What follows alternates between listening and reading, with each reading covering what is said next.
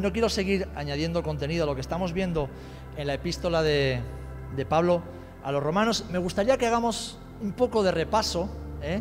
todos juntos eh, y juntas, a lo que hemos estado viendo hasta, hasta ahora, porque de nada sirve ¿eh? seguir hacia, hacia adelante si, si, no tenemos claro lo poco, aunque sea mucho contenido, pero lo poco que hemos visto hasta este, hasta este momento.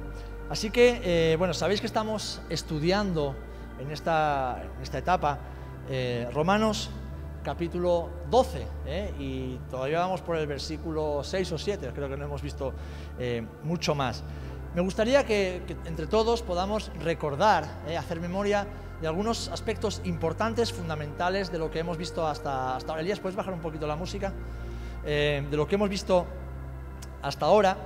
Y, y voy a hacer algunas preguntas, ¿vale? Así que el que mm, quiera responder, por favor, que levante la mano y estaremos encantados todos juntos de, ir recordando eh, parte de lo, que hemos, eh, de lo que hemos visto. Romanos 12, ¿lo tenéis por ahí a mano? Pues chiqui, ya que lo tienes ahí, ¿puedes leer el primer versículo?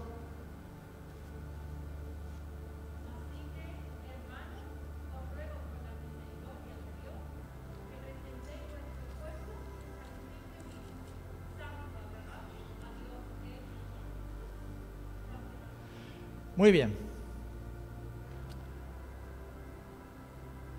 ¿A qué se refiere el Señor? ¿A qué se refiere el Señor cuando nos habla de este eh, sacrificio vivo? ¿Os acordáis de lo que habíamos estado estudiando? ¿Qué es este sacrificio vivo?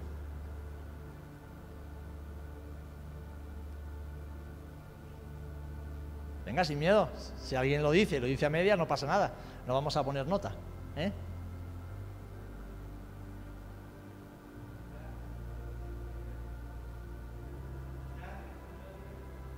Efectivamente. El Señor no nos está pidiendo que le entreguemos aquello que ya no existe. ¿eh? No le está pidiendo que le entreguemos eh, nuestra vida pasada, porque esa vida, a los ojos de Dios, ya no existe. Las cosas viejas, todas son hechas. Entonces el Señor pide de nosotros, como parte de nuestra, vemos aquí, nuestro culto racional, de nuestra adoración constante y diaria, que le entreguemos el qué? Nuestra nueva vida. La nueva vida que el Señor mismo ha ganado por nosotros, para nosotros y que Él nos ha regalado. La nueva naturaleza que somos en Él es lo que el Señor nos pide, ¿eh? que le entreguemos y que le, y que le demos. ¿Y esa nueva naturaleza cómo es? Si está hecha a la imagen de Cristo, ¿es una, es una naturaleza corrompida o incorrupta?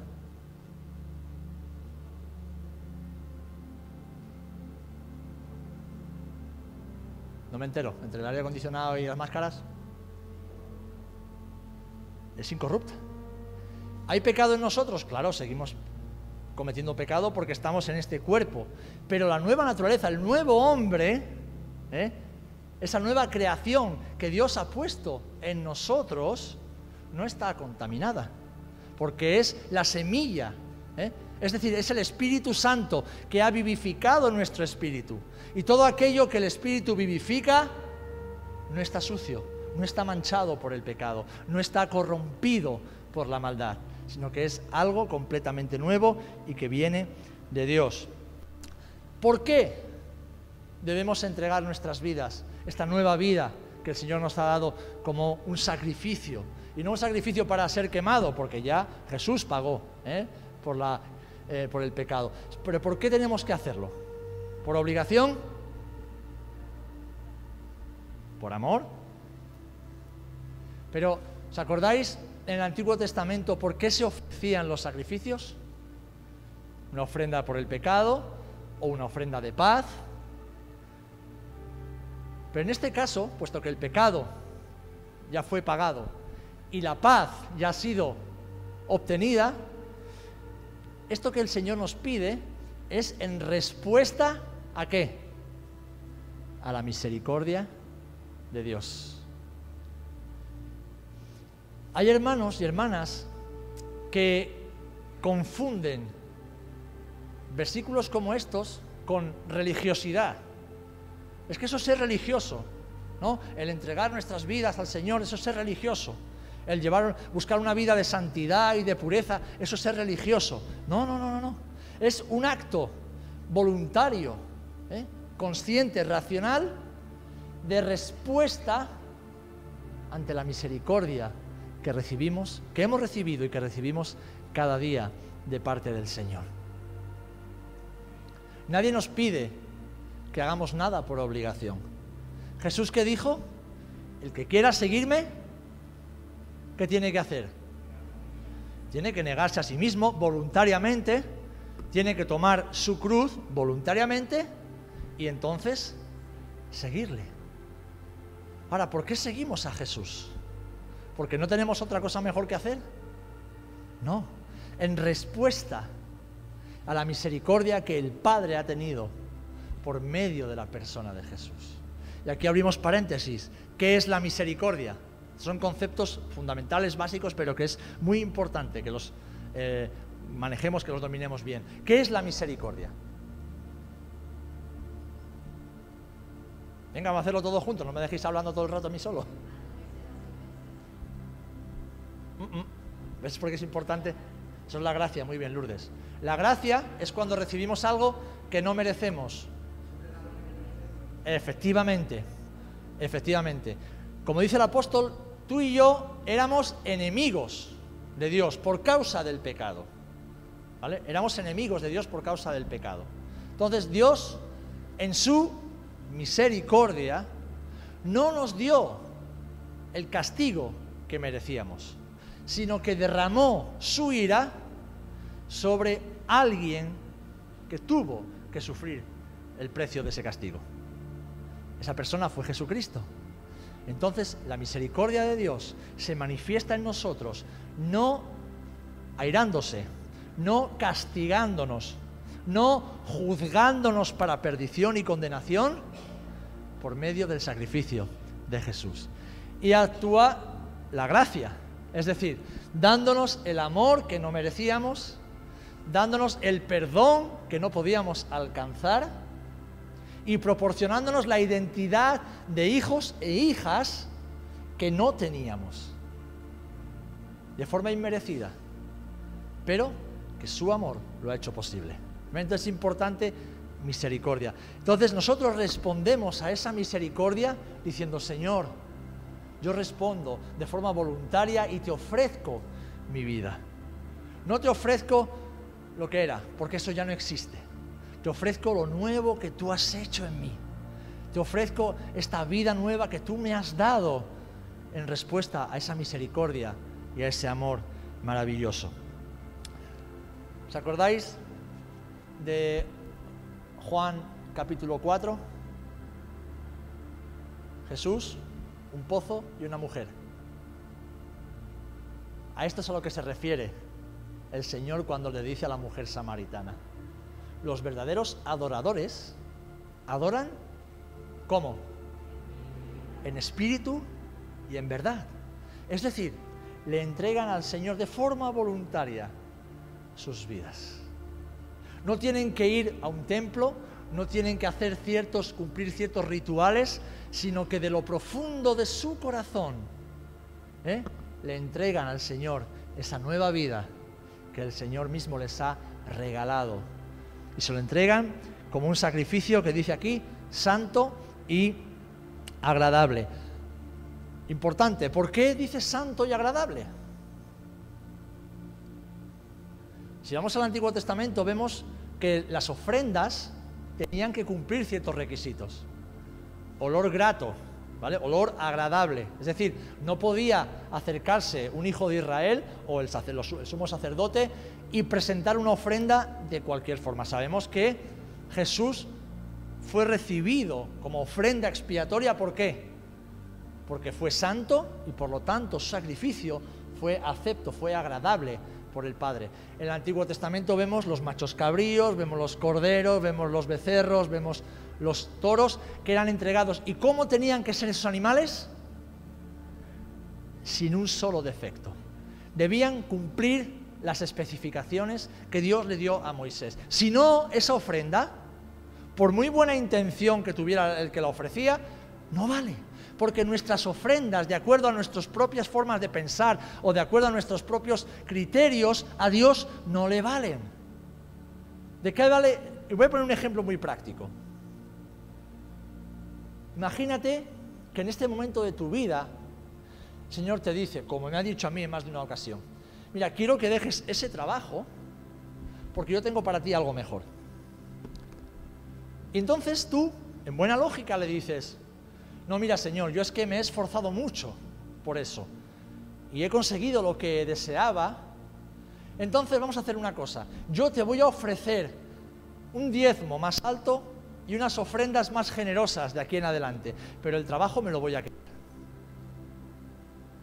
¿Creéis que Dios va a aceptar ese sacrificio y esa ofrenda? ¿Por qué? Le estamos dando más.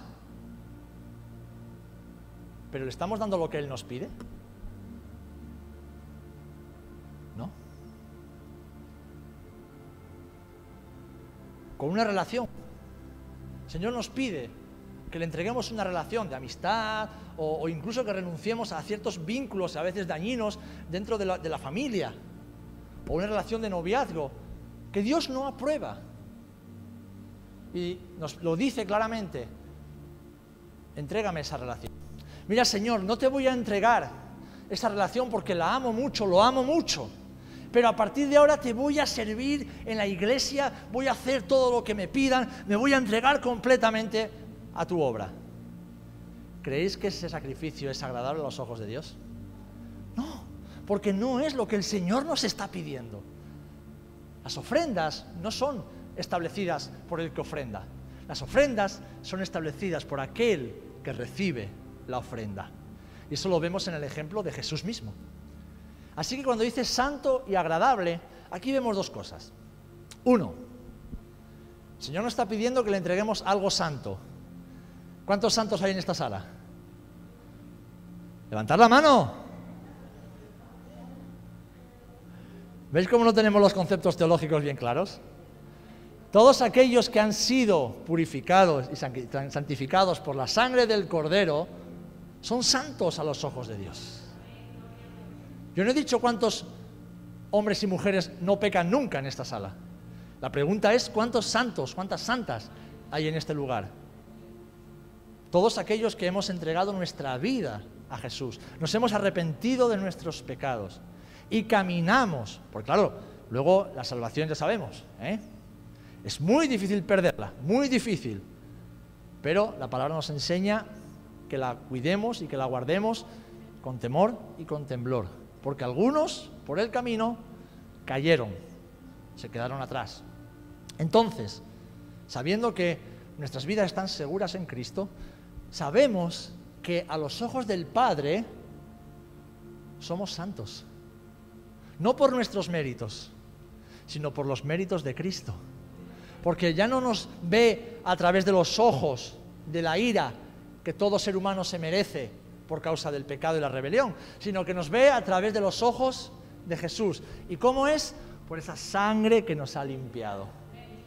Entonces ya el Señor nos pide que le entreguemos algo que ya somos, un sacrificio, es decir, nuestra vida, nuestra nueva vida que ha sido santificada. Eso se lo podemos entregar, pero dice agradable, es decir, conforme a su voluntad, conforme a su propósito. Y aquí es fundamental entender esto. El Señor quiere que le entreguemos nuestra voluntad para que su voluntad se cumpla en nosotros. No me entregues lo que no te, lo que no te he pedido. Entrégame lo que te he pedido. Amén. Alguien dirá, pero es que eso cuesta mucho. Entonces el apóstol Pablo te responde, vale, pero es que el Señor pone y produce en ti tanto el querer como el hacer por su buena voluntad. Amén. Así que ¿cómo es nuestro cuerpo? ¿Cómo es nuestra vida? ¿eh? A los ojos de Dios. Cielo con fuerza, que Santo, ¿eh? somos santos y redimidos del Señor. Y esto es maravilloso, porque incluso cuando fallamos y pecamos, nos aferramos a esa verdad. Señor, de verdad, soy un desastre.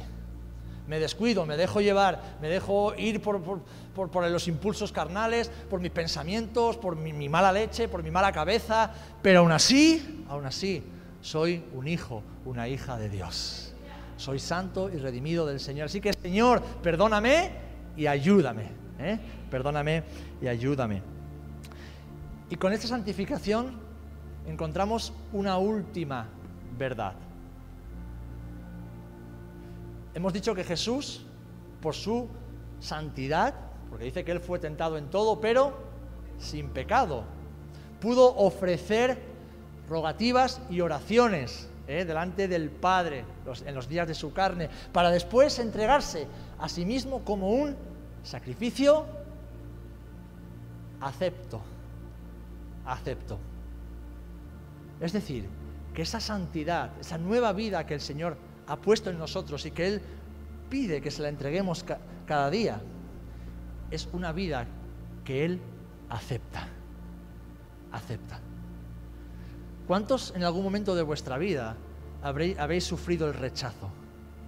Por parte de un padre, una madre, un amigo, un familiar, alguien.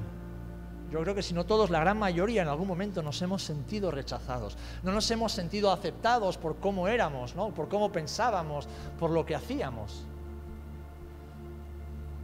En Dios no hay rechazo. Él nos acepta por medio de Jesús. Por eso, como nos predicaba nuestra hermana Isabel hace unas semanas, el camino está abierto. Podemos acudir confiadamente al trono de la gracia. El velo del, templo se rasgó y nunca más se volvió a construir un templo ni un velo que separen la presencia de Dios de sus hijos. Somos aceptados. Y es esa realidad la que el Señor espera y desea que le entreguemos. Amén. Ese es nuestro culto racional.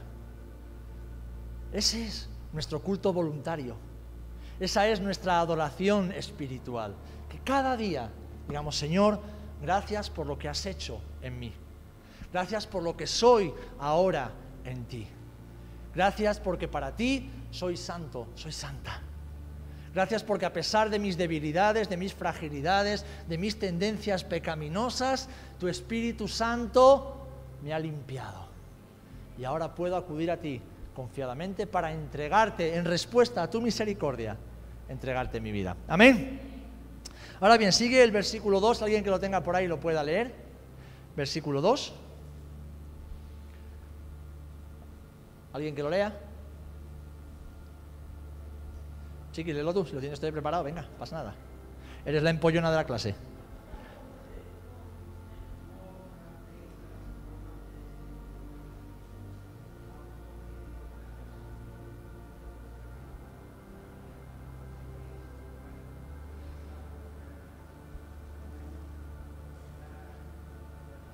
Amén, amén.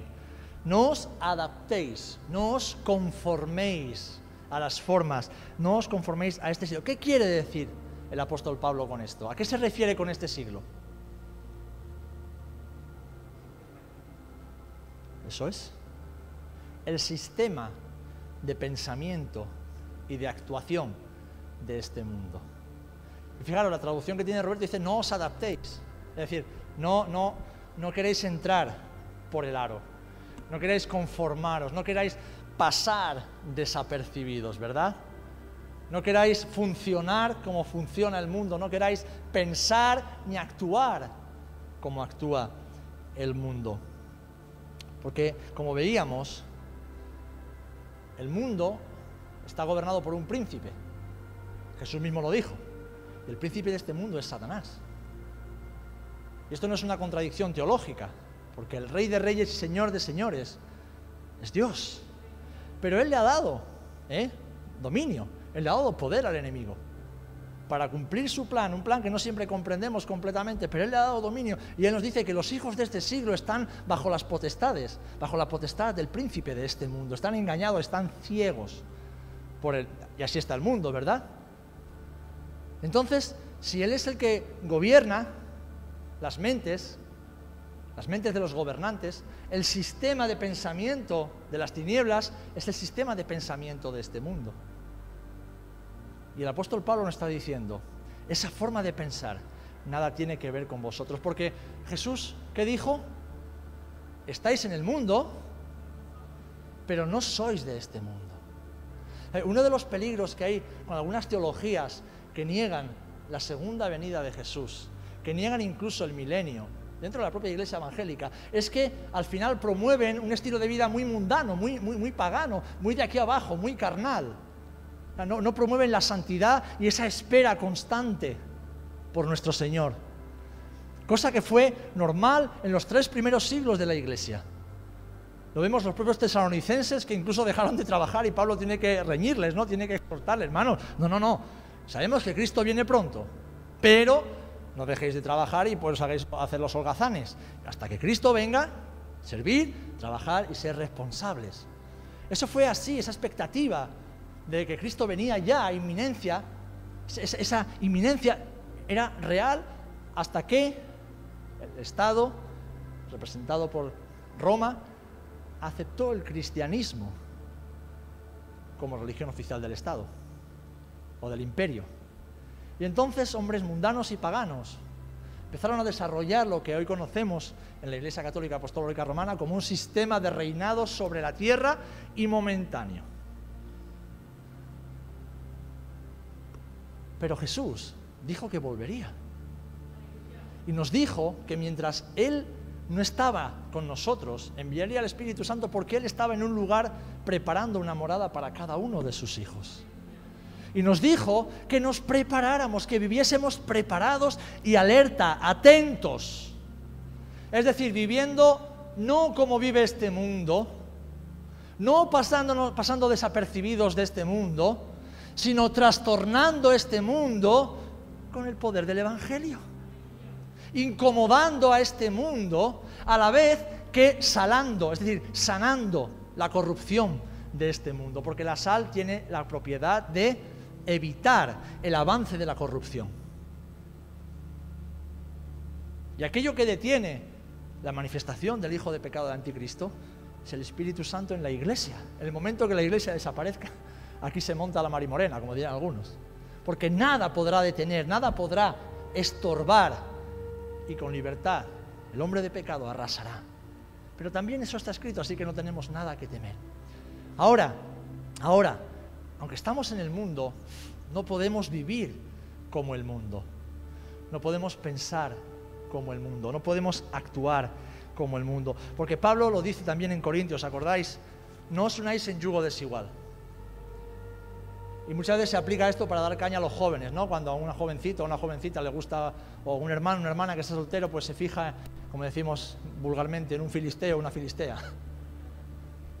Pero se refiere también a cualquier tipo de relación en la cual adquirimos un compromiso que nos obliga casi a vivir como vive el mundo, a pensar como piensa el mundo. Y eso puede ser una relación laboral, una relación familiar incluso, una relación de amistad. Y si Cristo ya nos hizo libres de todo eso, no podemos unirnos de, nuevo en esa forma de pensar. Amén. Porque somos santos. Somos santos. Y lo santo y lo profano no se pueden mezclar. Lo santo santifica a lo profano. ¿Recuerdan cuando el apóstol Pablo da instrucciones acerca de las, del matrimonio cuando una mujer está casada con un incrédulo? Que le dice, si tu marido consiente en vivir contigo, no lo abandones, porque por ti, tanto él como tus hijos son santificados.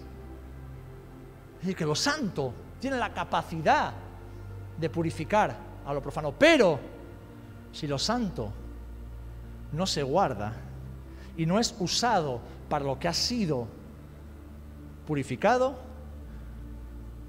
la corrupción puede contaminar aquello que ha sido santificado. Así que hermanos, hermanas, estamos en el mundo, pero no somos de este mundo. Ahora bien, si el espíritu de este siglo, o como lo queramos eh, expresar, es la forma, el sistema de pensamiento, como bien decía Benji, de este mundo, ¿quiere decir esto que como creyentes el Señor nos dice que debemos aislarnos, meternos en una ermita, encerrarnos en casa hasta que el Señor venga? ¿Qué quiere decir entonces esto? ¿Cómo debemos vivir nuestra vida?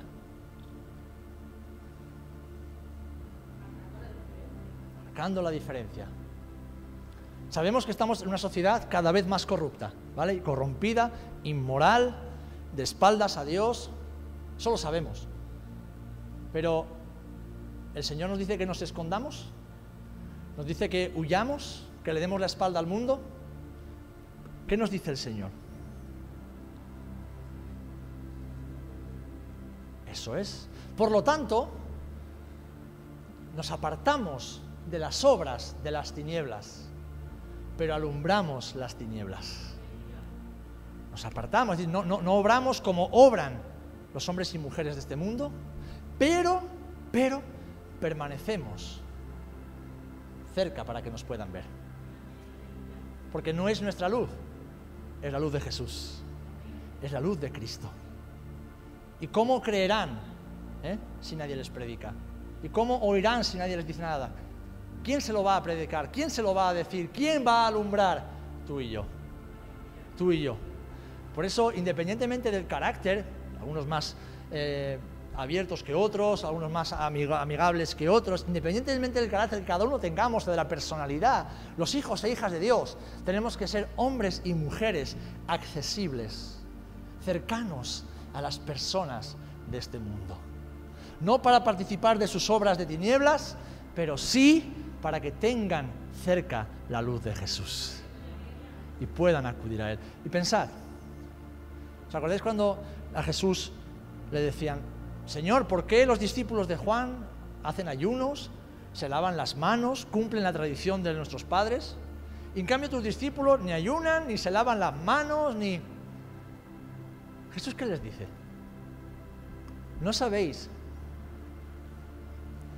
que lo que contamina al hombre no es lo que entra? No es lo que entra, porque lo que entra por la boca va a la letrina, va al váter. Lo que contamina al hombre lo que sale del corazón. Jesús se dejaba tocar por las prostitutas y eso estaba prohibido de acuerdo a la ley de Moisés. Jesús se dejaba tocar por los leprosos y eso estaba prohibido según la ley de Moisés. Jesús entraba en casa de publicanos, de gentiles y pecadores, y eso estaba prohibido por la ley de los, por la ley de los ancianos de Israel. Pero Jesús nunca se contaminó. ¿Por qué nunca se contaminó?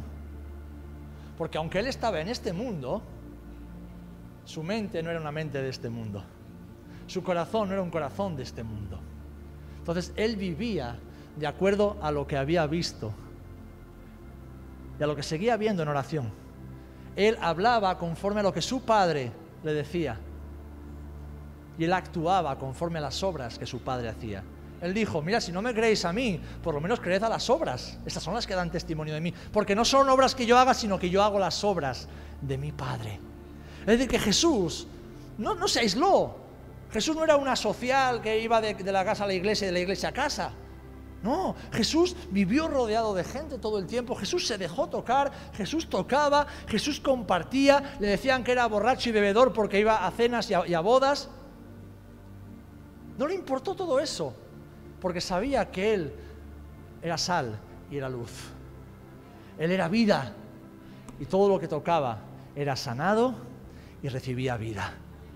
Pues sabéis, esa misma unción, de acuerdo al apóstol Juan, es la unción del santo que está sobre cada uno de sus hijos. Así que todos somos sal y luz para salar y alumbrar este mundo, para traer sanidad y traer vida a este mundo, sin contaminarnos, sin participar de las obras de las tinieblas, pero mostrando la luz de Jesús. Amén. Así que es esto a lo que el apóstol Pablo nos está llamando aquí. Es decir, vivir de acuerdo a la cultura del reino de los cielos, si podemos decirlo de esta manera. El mundo tiene una cultura muy marcada. Es la cultura del reino de las tinieblas. El Señor, por medio de su Espíritu y su palabra, establece en nosotros la cultura del reino de los cielos, la forma de pensar del reino de los cielos. Por eso el Señor es proactivo en esto, dice que nos ha dado la mente de Cristo, ¿verdad? Él lo ha puesto en nosotros, esa mente, y nos ha dado un nuevo corazón. ¿eh? Ha quitado el corazón de piedra y nos ha dado un corazón de carne, un corazón sensible a Él. ¿Y cómo hacemos esto? Siendo transformados. Y fijaros, aquí la palabra nos da un eh, énfasis de continuidad. Es decir, vale, me convierto a Cristo y todo lo demás lo hace el Señor.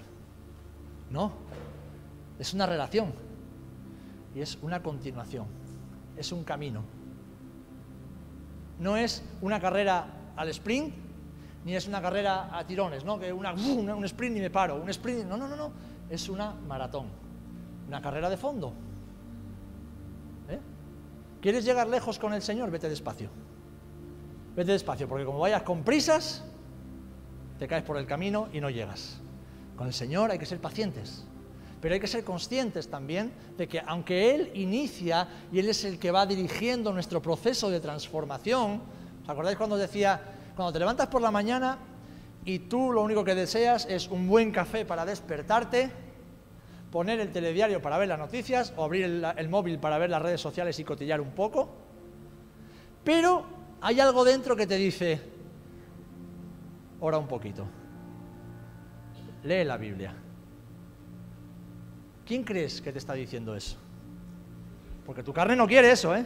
Y la mía tampoco. Primero que hacemos es encender el móvil y ver a ver quién, ha sido el último en, publicar algo en las redes sociales.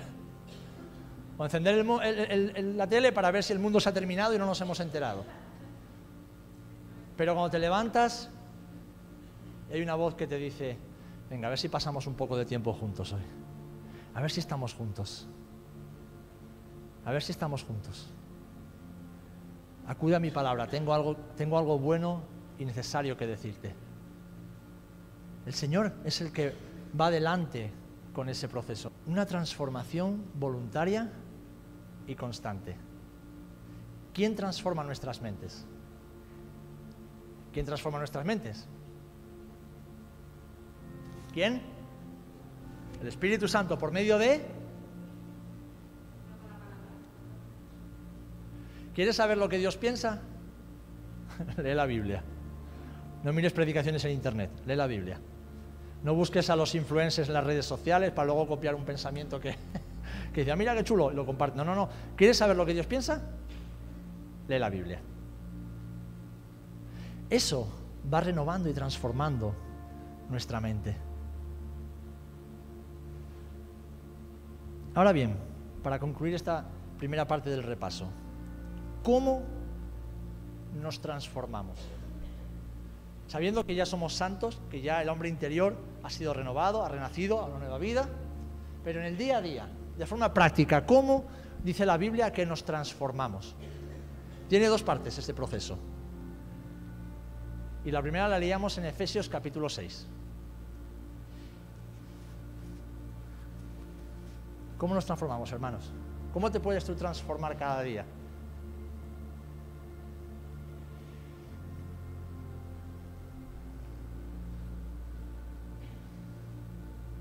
Un ejemplo muy práctico. ¿Sales a la calle con la misma ropa que con la, con la que has dormido? No, ¿verdad? Espero que no. Espero que nadie duerma con la ropa que tiene ahora, más con el calor que hace. espero que nadie salga con la misma ropa que duerme porque algunos saldrán pelotas a la calle. Revestidos. Pero antes de revestirse del nuevo hombre, ¿qué tenemos que hacer? Despojarnos de lo viejo. Es decir, despojarnos de los viejos pensamientos que todavía están ahí. Despojarnos de las viejas estructuras que todavía están ahí. Despojarnos de esa influencia que el espíritu y el sistema de este mundo ha estado implantando en nuestra mente durante años de nuestra vida. Entonces, ahora tenemos la capacidad que antes no teníamos. Antes no podíamos despojarnos. ¿Por qué? Porque estábamos muertos y no lo sabíamos. Pero ahora estamos vivos y cuando nos miramos al espejo de la palabra podemos ver que uh, uh, esto no pertenece a mi nueva naturaleza. Esto no va de acuerdo, no es acorde a lo que he leído, el Señor me ha enseñado y mi espíritu testifica.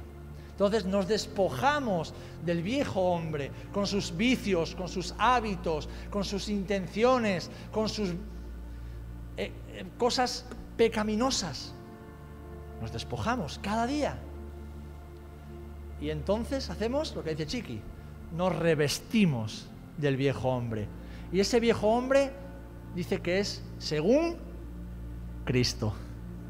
Según Cristo. Es decir, nos vestimos de Jesús. Nos vestimos con sus mismas vestiduras. Hermano, ¿no es maravilloso esto? Que nos podamos vestir con las mismas vestiduras que Jesús viste. De justicia, de verdad, de amor, de santidad, de pureza, de integridad, de gracia. Pero para eso tenemos que desvestirnos. Y es aquí como decíamos el otro día, y concluyo, muchos a veces fracasamos, ¿verdad? En esta transformación en el espíritu de nuestro entendimiento, porque no entendemos esto, ¿eh? nos pasa esto, que no entendemos. Queremos vivir la nueva vida en Cristo pensando como pensábamos antes, haciendo algunas cosas como las hacíamos antes, sintiendo, reaccionando y actuando como hacíamos antes, y es un caerse y levantarse, caerse y levantarse, caerse y levantarse. Un sentimiento de fracaso casi constante. Porque no podemos presentarnos ante este mundo como hijos e hijas libres con las vestiduras de prisioneros. Si el Señor nos ha hecho libres, debemos vestirnos con las vestiduras de hombres libres. Y a veces nos pasa, creo que a todos, con los años cada vez menos, espero. Queremos ponernos el traje de gala sin quitarnos el traje de prisionero. ¿Eh? Sin soltar, ¿os acordáis las películas estas de Lucky Luke?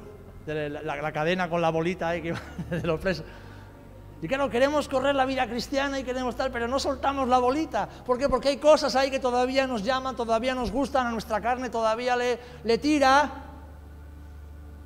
Y no hemos entendido, no hemos entendido de que si Cristo lo ha hecho todo nuevo, todo nuevo, si Él, nuestros pecados que eran rojos, eran negros, los ha emblanquecido como la nieve si Él los ha tirado en el fondo del mar y no tiene ya más memoria de ninguno de ellos, ¿quiénes somos nosotros para andar buceando en el océano y rescatar aquello que ya no existe para Dios? Esa nueva creación que somos en Él. Ahora, también esto, mis amados, que para algunos es religiosidad, esto es vida en el Espíritu. Porque esto es parte de la vida que Dios tiene para nosotros. Que voluntariamente racionalmente, conscientemente, guiados y capacitados por el Espíritu, nos despojemos cada día del viejo hombre que está viciado ¿eh? y nos vistamos cada mañana del nuevo hombre. Y esto es parte fundamental del Evangelio, de la Escritura, que cada mañana deberíamos leerlo mientras estamos lavándonos los dientes y nos miramos al espejo para salir guapas y guapos a la calle soy una nueva mujer, soy un nuevo hombre. Tengo un nuevo corazón, una nueva mente. El Señor me los ha dado. Su palabra es mi voluntad. Su forma de pensar es mi forma de pensar. Por lo tanto, voy a brillar y voy a ser sal, porque la luz no se puede esconder. No me voy a contaminar. Señor, sabes que solo no puedo. Sabes que sola no soy capaz. Mi carne me tira, tengo muchos miedos, tengo inseguridades, tengo hábitos que me cuesta romper, pero yo sé, yo sé que en ti puedo con todo eso y mucho más. Me he visto de ti, me he visto de Jesús. alguien dice, ¿y el traje de hoy vale para mañana? el traje de ahora no te vale igual ni para dentro de una hora. ¿Eh? Porque llegas al trabajo y te encuentras con el compañero más simpático del mundo. Ese compañero que nada más con verlo se te ponen los pelos como escarpias. ¿eh? Te palpita el corazón, ¿eh? porque te pone el compañero. Pues ahí tienes que decir, tengo el traje de Jesús. ¿eh? Entonces llegas a casa del trabajo cansada, cansado, que lo único que necesitas es silencio o un abrazo de amor. Y entonces tienes a tu esposa, a tu esposo o a los niños que te ponen la cabeza como un bombo. Te tienes que recordar que tienes el traje de Jesús. A lo mejor sales a la calle y te encuentras con el vecino que más quieres. ¿Eh? O un familiar que lleva parte de la vida sobre el planeta Tierra amargándote la vida. Pues tienes que recordar que tienes el traje de Jesús. Y llegas a la iglesia.